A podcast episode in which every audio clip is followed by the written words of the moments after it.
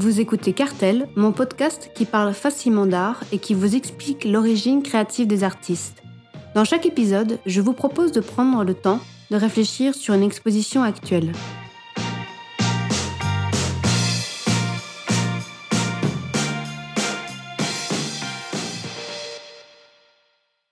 À l'occasion de l'exposition Yahoo Kusama à la Fondation Louis Vuitton, j'ai décidé de vous parler d'art et de psychanalyse. Vous vous demandez pourquoi ce rapprochement.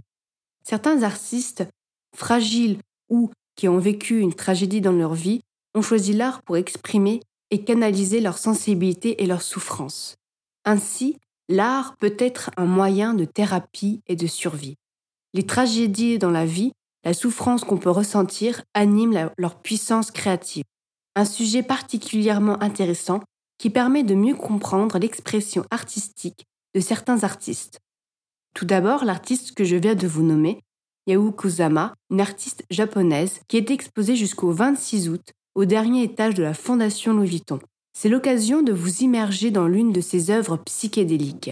Un décor tapissé de miroirs et jonché de points rouges et de champignons hallucinogènes aux références phalliques. Comme son titre l'indique, Infinity Room, les miroirs projettent un jeu de reflets à l'infini. C'est une expérience sensorielle inédite à vivre. Depuis les années 2000, son succès ne fait que croître auprès d'un public qui n'hésite pas à faire la queue pour une expérience immersive et pour y prendre un selfie. Malheureusement, souvent, on n'a le droit à qu'une minute pour prendre notre photo, ce qui est frustrant, voire même empêche de profiter à admirer l'œuvre. C'est vrai que ces installations sont très Instagrammables, mais Infinity Rooms transpose un tout autre message. Provoquer une sensation d'effacement du moi face à l'immensité du cosmos. Elle dit Ma vie est un poids perdu parmi des milliers d'autres poids, selon ses mots. Pour elle, L'art, c'est une manière de se reconnecter à la nature. Dit-elle, remplie de solitude, incapable de dormir, je me love dans mon flower bed pour la nuit parce que les fleurs sont douces et aimantes. Je suis alors comme un insecte qui revient à sa fleur pour la nuit. Les pétales se referment sur moi comme l'utérus de la mère protège l'enfant à naître. Nous pouvons l'assimiler au kawaii de Takashi Murakami qui dessine ces marguerites. À eux deux, ils représentent la culture contemporaine japonaise. Les œuvres de Kusama laissent perplexe, mais quand on s'y penche un peu plus, on comprend mieux son univers. Nous qualifions ces expériences de psychédéliques, kaléidoscopiques, hypnotisants et surtout instagrammables. On admire son œuvre entière, autant pour son travail, son style, que pour son histoire personnelle avec ses obsessions qu'elle ne cesse de reproduire pour mieux s'en débarrasser. Ses œuvres seraient des projections hallucinatoires. Ces hallucinations remontent à l'âge de 10 ans et vont nourrir son univers. Kusama dessine aussi pour s'échapper de ces hallucinations dont elle est victime.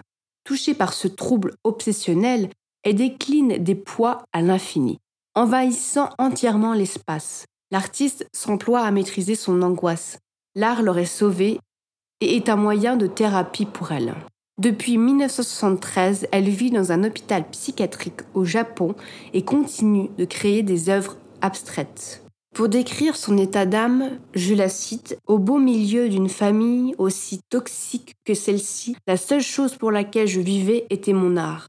Et comme je manquais de sens commun dans mon rapport aux gens et à la société, les conflits avec mon entourage se sont aggravés plus encore.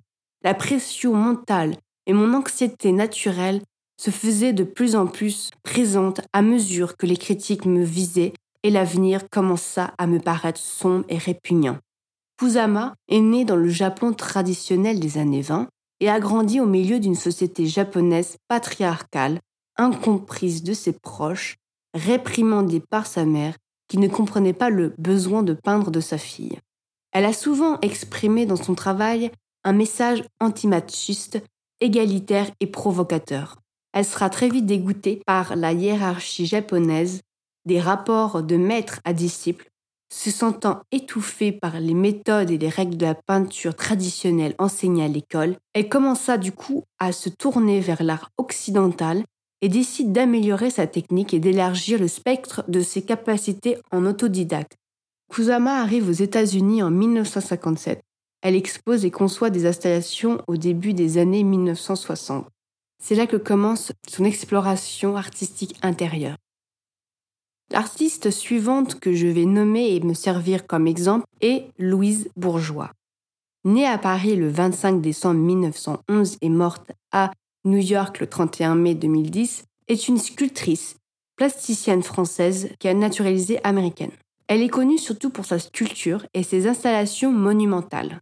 Elle a suivi des séances de psychanalyse pendant plus de 30 ans. Elle a travaillé sur ses émotions, ses souvenirs et son anxiété.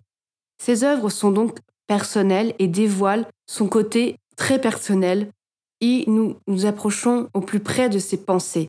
Ses pensées sont l'essence de ses sculptures, de ses peintures et gravures. Elle disait d'ailleurs que l'art est une garantie de santé mentale. Comme pour Kusama, elles veulent soulager leurs maux. Par son travail de psychanalyse via l'art, Louise Bourgeois a tenté de dépasser le traumatisme quand elle a appris que son père trompait sa mère avec sa gouvernante, ainsi que le décès prématuré de celle-ci, si cher à son cœur. Elle voyait son thérapeute quatre fois par semaine. Son art était une thérapie pour elle.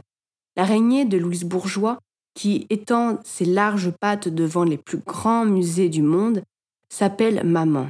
Il s'agit d'un hommage que l'artiste rend à l'image maternelle, et plus précisément à sa propre mère, qu'elle a perdue tôt alors qu'elle n'avait que 18 ans. Pour l'artiste, l'araignée est un animal bénéfique, intelligent et protecteur. Ces sculptures sont une façon de casser les idées reçues. L'araignée peut faire peur, mais c'est justement pour ça que Louise Bourgeois les a créées, pour renverser cette image négative. Notamment dans ses œuvres, elle a cherché à désacraliser la figure du père. Par opposition à son amour pour sa mère, Louise Bourgeois éprouvait une haine pour lui, coureur de jupons. Ainsi, dans la pièce The Destruction of the Father, elle a démoli la figure paternelle au milieu d'une cave recouverte de mamelles et de phallus dans une sorte de festin cannibale.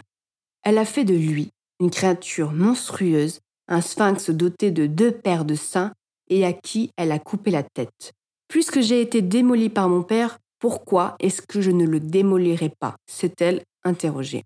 Ensuite, une autre grande figure dans l'art, Frida Kahlo, artiste mexicaine, née en 1907 et morte en 1954, peindre était pour elle une façon de transformer sa douleur en une expression artistique.